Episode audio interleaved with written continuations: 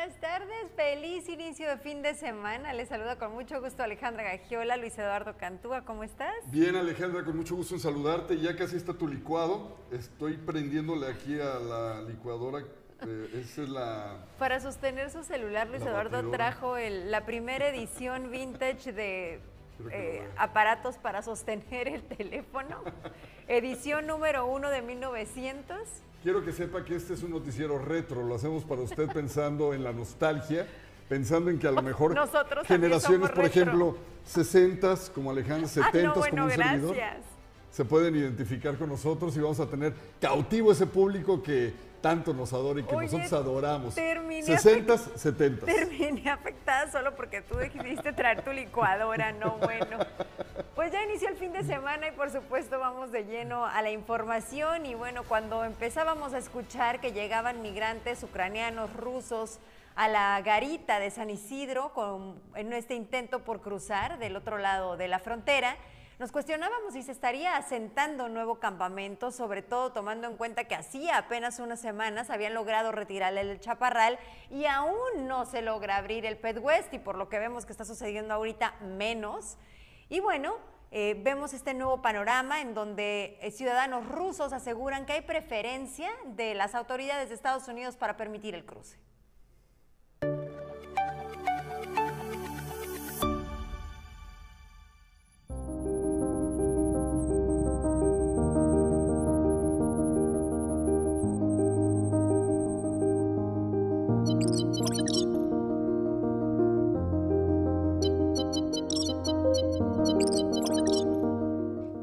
Semana, migrantes de origen ruso iniciaron un campamento en el puerto de entrada peatonal de la garita de San Isidro. Señalan que solo quieren ser escuchados por el gobierno de Estados Unidos. Sin embargo, agentes fronterizos les indicaron que no aplican para ingresarlos a la Unión Americana. Llevamos cuatro días, somos alrededor de 30 personas de Rusia, incluyendo niños y una mujer embarazada. No es una cantidad muy grande, yo pienso que lo podremos resolver solamente por estar aquí, hablar con ellos, hablar con los oficiales. Y estamos en constante comunicación con la autoridad norteamericana y esperamos que se resuelva pronto. Una de las cosas que nos ayuda es de que los medios de comunicación han venido constantemente también. Crisanto Merino, quien es un vendedor ambulante en la garita de San Isidro, señala que le muestra preocupación que el campamento crezca y derivado de ello se cierre el puerto fronterizo. Este, esto es como cuando vinieron los haitianos la otra vez, que, duraron varios tiempos aquí y que estaba lleno hasta allá. Ahorita van pasando ellos. Entre más, más está llegando más gente de ellos. Entonces, si no se pone las autoridades competentes, se les va a llenar igual y, van a estropear la entrada de la garita. De acuerdo con los migrantes, son alrededor de 30 personas de origen ruso. Entre ellos hay niños y una mujer que se encuentra en estado avanzado de embarazo. Aunque no hay esperanza de que los reciban por la garita de San Isidro, señalan que continuarán en el lugar, esperan que Estados Unidos escuche sus peticiones. Nosotros ya nos hemos enterado que ha habido ocasiones en que rusos han cruzado corriendo por el puerto vehicular. Para nosotros eso sería más rápido, pero siendo así, nosotros queremos hacerlo de manera legal. Nosotros estamos aquí para hacer todo bajo la ley y respetar la ley. Por su parte, el director de atención al migrante de Tijuana, Enrique Lucero Vázquez, señaló que existe un riesgo de que el campamento aumente y derivado de ello, autoridades de la Unión Americana cierren el puerto fronterizo. Por, supuesto que hay el riesgo, por eso estamos actuando oportunamente eh, para que no crezca y se arraigue. Lo que más nos preocupa es que se arraigue. En el campamento pues tenían su cocina, tenían baños, es lo que queremos evitar, ¿no? por eso vamos a agotar el diálogo hasta lo máximo posible. ¿no? Mientras que las autoridades de los tres niveles de gobierno exhortan a los migrantes a que se retiren del lugar, el campamento continúa aumentando pues el conflicto bélico ha traído una oleada de migrantes rusos y ucranianos. Sin embargo, las personas de origen ucraniana ingresan de manera casi inmediata, pues las leyes de Estados Unidos les da un estatus de protección temporal por estar en guerra. Con imagen y edición de Tania Hernández, informó para Notizona MX. Ana Lilia Ramírez.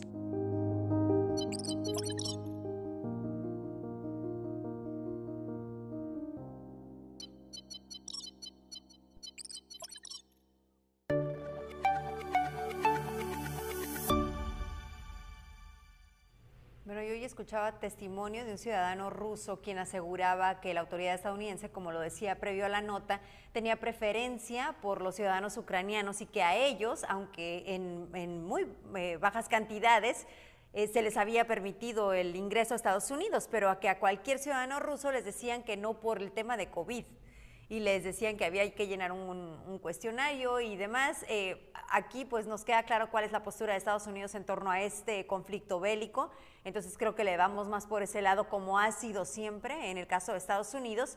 Pero viene este otro lado, Luis Eduardo, y es que ya vemos a la autoridad mexicana ahí porque es, este es el momento en el que se puede prevenir lo que ya vivimos y vieron del lado del chaparral. Sin embargo, creo que los ciudadanos de origen ruso, que son los que ahorita se están empezando a sumar, ya hablamos de más de 30, entre familias con menores que buscan quedar ahí, con la posibilidad de que en algún momento, y ya lo hemos visto con todos, ¿eh? haitianos, peruanos, venezolanos en el momento, en su momento, quieren estar cerca de la puerta, pero esto a la vez, y mire, no es que eh, el comentario vaya a ser eh, falto de tacto o de, sensibilidad. sensibilidad. Gracias. El tema aquí es que nuestra dinámica binacional nos orilla, Alejandra, a tener una interacción constante con esta puerta, con este cruce. Y si en algún momento las autoridades ven que es un peligro, porque se empiezan a juntar y a reunir y a, sumar de decenas a centenares, entonces la afectación va a ser para toda la ciudadanía que va y viene. Es muy comprensible la necesidad de estos ciudadanos de apostarse en la garita, lo entendemos 100%, pero creo que lo acababa de mencionar. Venimos de una historia similar en donde e, esa garita aún no ha tenido la posibilidad de reabrir, precisamente, primero porque estaba ya apostado el campamento y después porque ya no tenían el personal y ahí sí argumentó el CBP un tema de, de personal por el tema de COVID. Ahora estamos viendo exactamente lo mismo en la única garita peatonal que queda abierta. Eso, como bien lo dices, Luis Eduardo, representa un riesgo enorme para quienes tienen la necesidad de cruzar todos los días, que su trabajo depende de este cruce, que el ver a sus familiares depende de este cruce. Entonces, aún en el tema que podemos comprender, pues es un, es un bien o un mal mayor, depende de la óptica con la que se vea. Y hablando de ópticas, fíjese qué curioso, cuando están tomando el tema en otros eh, medios de comunicación. Aquí, hay, aquí tenemos muchos compañeros que son corresponsales de otros medios. Se manda la misma nota y en otros lugares dicen, ay, mira, estas personas de tal y tal nacionalidad que están ahí esperando eh, la posibilidad de que les den refugio en Estados Unidos. La dinámica en la que lo percibe la gente es distinta a una realidad que aquí palpamos y que lo hemos visto eh, en virtud de que el cruce cuando nos cierran líneas, llámense la Sentry, la Ready Lane, para impedir que se les vayan a motinar y quieran pasar en, ahora sí que en masa, este es el problema que en otras partes del mundo no se ve. Definitivamente, y bueno, pues a ver qué hace la autoridad mexicana, porque entendemos que el CBP pues tampoco hace mucho en torno a frenar que se que se forme este campamento que en este momento ya lo estamos viendo como una realidad, lo único que vemos a futuro es que va a crecer y bueno, también pendientes del riesgo que representa que la autoridad de Estados Unidos simplemente cierre la única vía peatonal que existe. Ese es un problema. Este es el flash informativo. Déjeme comentarle que en un video que circula en redes se puede atestiguar el momento en el que un hombre es privado de la libertad por hombres armados, esto en Empalme, Sonora, mientras que dos pequeñitos, una niña y un niño, sus hijos, tratan de evitarlo. La Fiscalía de Sonora asegura que investiga este caso agregando que poco tiempo después este hombre de 34 años de edad fue localizado ya sin vida en la colonia moderna de ese municipio, a escasos metros de donde sucedió el levantón. La Asociación de Bancos de México informó este día que las sucursales bancarias en todo el país suspenderán sus operaciones al público el lunes 21 de marzo ante la conmemoración del natalicio de Benito Juárez. La asociación recordó que los bancos que ofrecen sus servicios dentro de almacenes comerciales y supermercados sí abrirán al público ese día en los horarios tradicionales, no obstante que es un día festivo. A través de las redes sociales hizo viral un video donde una persona en alguna parte del estado de Tabasco aparece asando una tortuguita, una tortuga viva, lo que fue severamente cuestionado por los internautas Este quelonio, que eh, aparece en las imágenes, es denominado uao y es una especie nativa de la entidad que en algunos casos es vendida en las carreteras sin permiso o bien en viveros autorizados por las autoridades ambientales. Obviamente aquí no le vamos a pasar ese terrible video donde este animalito sufre de maneras indecibles. Ante precios de 30 pesos por litro en algunas estaciones de servicio como efecto del aumento de los petroprecios en reacción a la guerra en Ucrania, por primera vez desde que el gobierno federal aplica la política de estímulos fiscales a los combustibles, otorgará un subsidio completo a los consumidores de la gasolina premium y mantendrá el que está dando para el Magna y el diésel. Y Hacienda informa que el 18 de marzo de 2022, o sea, este día, el estímulo fiscal para la cuota del impuesto especial sobre producción y servicio a las gasolinas y el diésel será del 100%. Luego le platicamos a qué precio en playas de Rosarito. Fue atacado a balazos y asesinado por consecuencia un hombre aún sin identificar. Tras cometido el ataque, policías municipales iniciaron una persecución que derivó en la volcadura de una patrulla, luego de que los agentes perdieran el control de la unidad. Afortunadamente, no presentan lesiones de gravedad. Estos hechos ocurrieron en el cruce del Boulevard Guerrero y la calle Ramón Ramírez de la colonia Constitución de ese municipio. Este viernes, un comando armado, presuntamente en un intento de asalto, asesinó a la golfista y ex candidata a diputada federal potosina, Lidi Villalba de Heinze, y a uno de sus escoltas. Lo anterior cuando transitaban por la carretera de Ojuelos, al volver de un torneo de golf que se realizó en Guadalajara, Jalisco.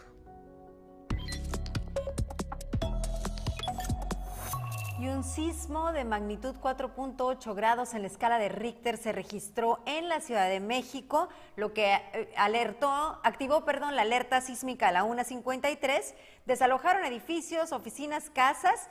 El movimiento fue casi imperceptible, pero en realidad fue la alerta sísmica lo que hizo que se salieran entre ellos mis mi compañera Tania Hernández, que estaba ya vacacionando y le tocó el fuerte susto, y nuestro ex compañero también Carlitos Zúñiga, que nos hizo favor de mandarnos el video, porque ahí estaban ellos turisteando en Chapultepec y así terminaron. El Servicio Sismológico Nacional informó que el epicentro del sismo se ubicó a 6 kilómetros al suroeste de Acapulco en donde la Guardia Nacional y autoridades de protección civil iniciaron recorridos de seguridad con motivo del desalojo de algunos inmuebles. Así que, pues, solo el susto, digo 4.8 grados para los sismos que hay normalmente en la Ciudad de México, pero pues allá les tocó a nuestros compañeros. Y lo que sí queda en evidencia es de que las alarmas sísmicas funcionan y funcionan bien. Sí, definitivamente. Oiga, la tarde noche de ayer jueves inició una nueva era para la Cámara Nacional de la Industria de Telecomunicaciones Electrónica y Tecnologías de la Información, la CANIETE, en su versión noroeste.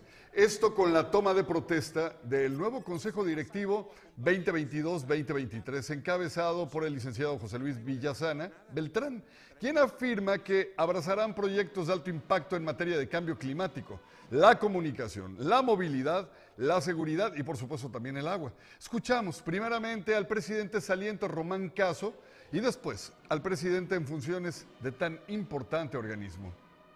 Se debe de dar y después de la temporada tan extraordinaria y difícil que, que me tocó dirigir al organismo, pues pasarlo a compañeros que traen la dinámica, que traen el entusiasmo, que me acompañaron ellos cuando yo era presidente, pues es a fin de cuentas muy satisfactorio. ¿Qué traigo de magia? Nada.